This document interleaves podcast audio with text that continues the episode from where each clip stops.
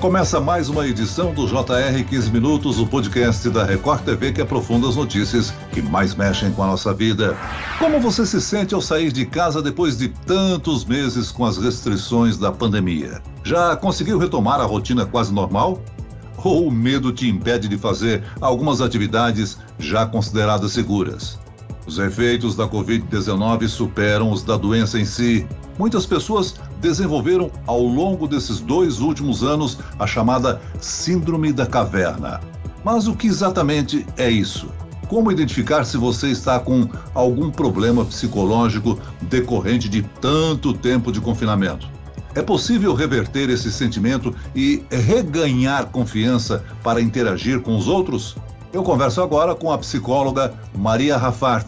Bem-vinda, doutora. Olá, Celso. Olá a todos e a todas. Obrigada pelo convite. Quem nos acompanha nessa entrevista é o repórter da Record TV, Romeu Piccoli. Olá, Romeu. Oi, Celso. Olá, Maria. Muito bom estar aqui de novo. E é isso. Depois de muito tempo de isolamento, com o aumento da cobertura vacinal, as coisas vão voltando a ficar mais próximas do normal. Então, trabalho presencial, shows, jogos de futebol com torcida, enfim. E é claro que essa mudança tem de ser gradual, mas tem gente que, mesmo para as tarefas mais simples, ainda está com muito receio e acaba adotando essa nova vida de reclusão é, eu queria saber da Maria quando é que isso vai além do, do respeito às normas sanitárias e do medo do, do vírus e se transforma em um problema realmente. Como identificar e o que é essa síndrome da caverna? Romeu, há várias circunstâncias que eu observei durante a pandemia e é bastante interessante, até de certa maneira, diferenciar o que, que eu tenho observado com relação a pessoas que não querem sair de casa mais, que têm dificuldade em sair de casa. Algumas pessoas, então vamos colocar na primeira coluna uma observação que eu já fiz desde o começo. Algumas pessoas já tinham alguma dificuldade com a sua própria vida. Sabe aquela pessoa que tem dificuldade em administrar sua vida? Aquele adolescente tardio, aquele rapaz lá de 30, 32 anos que está sem emprego? Essas pessoas eu vi que, aspas, aproveitaram a pandemia para permanecer em casa e ter uma ótima desculpa para deixar a sua vida parada, para deixar a sua vida em stand-by, para deixar uma espécie de um pause. Então, essas pessoas têm muitíssima dificuldade em retomar atividades, mesmo porque elas não têm atividade para retomar. E aí as desculpas, elas vão terminando. Primeiro era a primeira dose de vacina, depois era a segunda, agora vai ser a terceira dose e a gente não sabe onde vai parar esse mar de desculpas que essas pessoas estão criando para deixar a sua vida confortavelmente parada com a bela da desculpa da pandemia. Isso é uma questão. A outra, que eu creio que é quando nós nos aproximamos de doença, é quando a gente tem um ambiente que é hostil. Então, vejam bem, até é interessante chamar síndrome da caverna, né? Eu andei dando uma pesquisadinha, isso veio dos caçadores americanos, eu adoro ver TV a cabo, né? Então aí às vezes a gente assiste aquele pessoal que fica na neve, né? Que fica sozinho, caçando, etc e tal, né? Mas se nós formos observar, o que que é a caverna? A caverna, até a gente pode usar de forma simbólica, o lugar onde a gente está protegido, certo? É o lugar onde a gente sabe o que acontece, é o nosso lugar de referência. Bom, quando a gente tem que sair, e isso é bem interessante, a gente está acostumado a estar protegido durante muito tempo num determinado lugar. E aí o que acontece? Quando a gente vai para um lugar desprotegido, o que que vem? Vem o medo. E o medo gera o que na gente? Ansiedade. Então, resumindo, o que eu acabo percebendo, e isso a primeira vez que eu notei, foi com crianças. Porque como eu tenho muito paciente do exterior que eu online, eu comecei a ver na França, né, duas pacientes minhas, cujos filhos, já no ano passado, quando retomaram as aulas, não queriam ir para a escola. Simplesmente não tinham vontade, porque tinham medo do desconhecido. E aí começava, porque eu tenho espinha no rosto, aí você começa a saber qual é o verdadeiro medo, né? Porque tinha aquele meu colega que fazia bullying comigo e agora eu não preciso estar tá vendo ele. Então a gente vai, eh, digamos, amplificando os nossos medos depois de um tempo de recolhimento. Ou seja, Maria, a síndrome da caverna não é aplicada a uma faixa etária, né? Pode ser crianças ou adultos. Totalmente, veja, é, nós temos pessoas que realmente têm medo da contaminação. Aliás, eu, em consultório observo, gera muita discussão familiar, porque, claro, a pessoa quer fazer um aniversário, quer convidar não sei quem, mas aí a pessoa, outra diz, não, mas eu não quero ir num lugar que tenha gente desprotegida, e às vezes são as próprias famílias que estão brigando entre si. Pais separados, então, é um rolo, porque é, tem uma mãe, por exemplo, que não quer deixar o filho ver o pai, porque sabe que naquela casa ninguém usa máscara, por exemplo, né?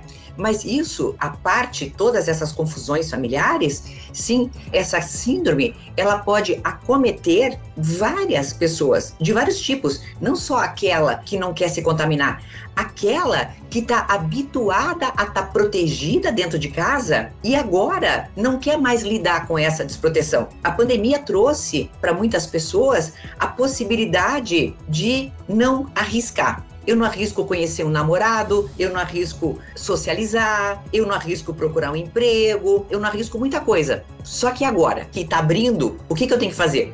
Eu tenho que sair. E aí vão se criando vários sintomas, inclusive. Veja, uma síndrome não necessariamente é uma doença, tá? Uma síndrome é um conjunto de sintomas. A gente não está falando de transtorno da caverna, tá? Nós estamos falando de síndrome da caverna, o que não é doença, vírgula mas isto pode causar doenças, porque está muito linkado com a ansiedade. Agora, esse receio de sair da tal da zona de conforto a que as pessoas se acostumam é relativamente normal. Em que momento a gente identifica, olha, aqui existe um problema psicológico, isso tá demasiado? Olha, sabe, Romeu, para tudo na vida a gente pode usar o que eu vou falar agora. Para bebida, para comida, para exercício e para sair de casa. Então veja, eu, por exemplo, eu tenho, sei lá, digamos que eu seja uma estudante universitária, né? Eu tenho que assistir aulas presenciais porque tem aulas práticas. Quando eu começo a procrastinar, começo a enrolar muito, eu assisti essas aulas práticas a ponto até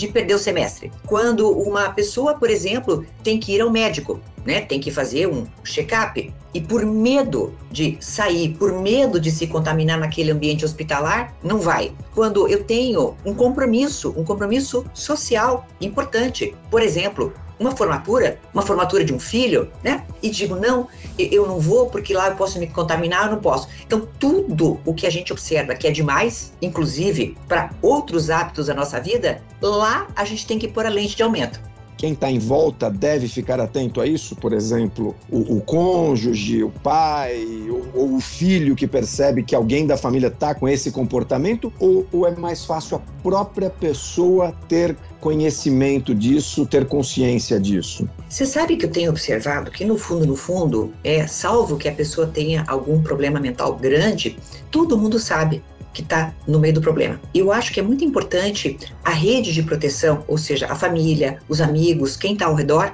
dar uma cutucada nessa pessoa, sabe? Porque no fundo, no fundo, a pessoa sabe que está exagerando, mas ela não consegue fazer diferente e acaba então usando todas essas desculpas, é claro, muitas delas elas são verdadeiras e podem ter o fundo de verdade, mas aquela coisa, não, quero a primeira dose da vacina, eu quero a segunda. Não, eu tomei a tal vacina e ela não é tão boa. Ah, não, ela vai perder o efeito. Então, quando a gente vê esse conjunto de desculpas, sim, a rede de proteção pode atuar. E é uma coisa interessante porque, ó, você pode, inclusive, ficar tão doente que você pode começar a ter sintomas de síndrome do pânico. E aí sim a coisa pode piorar. A síndrome do pânico é uma série de conjuntos ansiosos que a gente pode ter, tipo taquicardia, sudorese, pode ter a sensação de morte iminente, inclusive, e esses ataques podem acontecer com tanta frequência que só da pessoa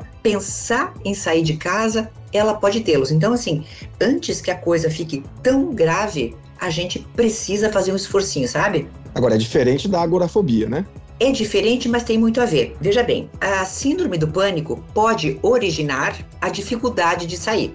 Olha que interessante. Mas a dificuldade de sair pode originar a síndrome do pânico. É diferente, mas é parecido, você entendeu o que eu quero dizer, né? Eu posso ser uma pessoa ansiosa e com pânico, e aí eu fico com dificuldade, inclusive, né, de sair. A agorafobia que você falou. Ambientes externos, muitas pessoas, por exemplo, sei lá, um shopping, pode me deixar, assim, muito tensa e eu, eu posso ficar paralisada e não sair de casa. Mas ficar paralisada e não sair de casa pode causar isso também. Agora, essa síndrome não foi criada no ano passado, né, Maria? Já existe pelo menos desde os anos 90.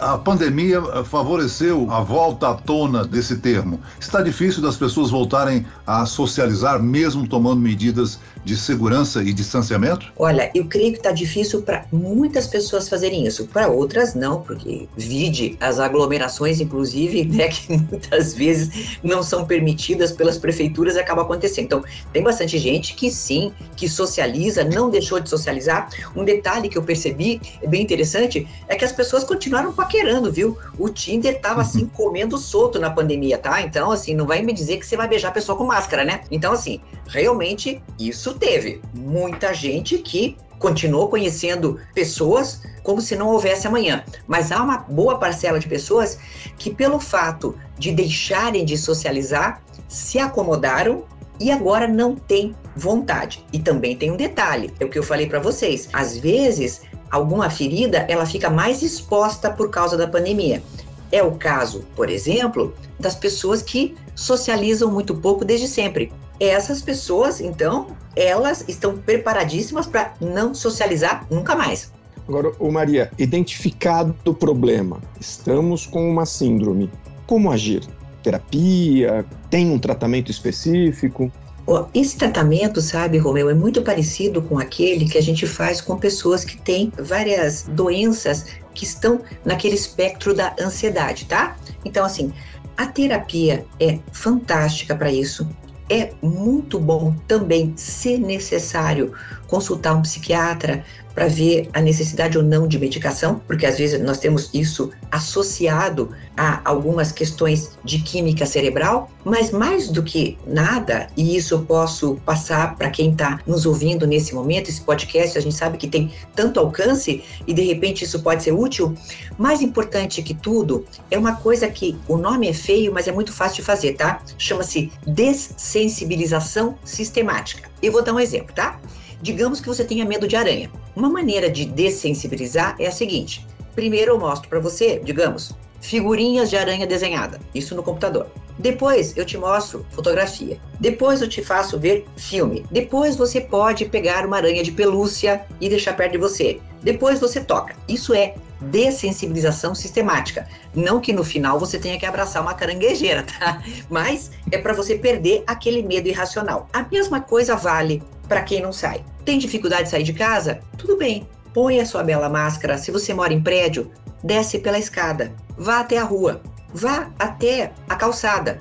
Ou seja, comece a fazer pequenos passos em direção a você não ficar tão sensibilizado. É desse jeito que a gente consegue. Agora, dá para fazer essa dessensibilização social de uma forma digital, afinal, nós estamos em tempos digitais e as pessoas acabaram se comunicando digitalmente nesse período. Olha, eu acredito que as pessoas continuam se falando pela internet. Então, quem tinha que se falar, continua se falando. Eu acho que essa dessensibilização não é por aí, não.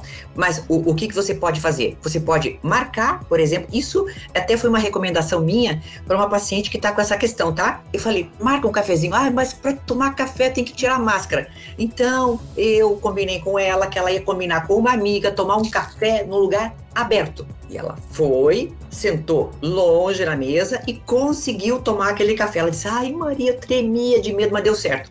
Então, outros dias, a pessoa pode fazer outro encontro. Outro dia, a pessoa pode se aproximar um pouco mais em termos de tempo, né? Ficar mais tempo conversando com alguém. Até que finalmente ela vá atingindo uma certa eu diria, um certo ar de normalidade, né? Porque normal, por enquanto, acho que não dá para considerar absolutamente nada, né? Vai ser difícil voltar completamente à normalidade depois dessa pandemia, né, Maria? Ô Celso, deixa eu confessar uma coisa para vocês. Eu sou germofóbica. Ah, meu Deus. Não é um grau gigantesco, mas é o seguinte.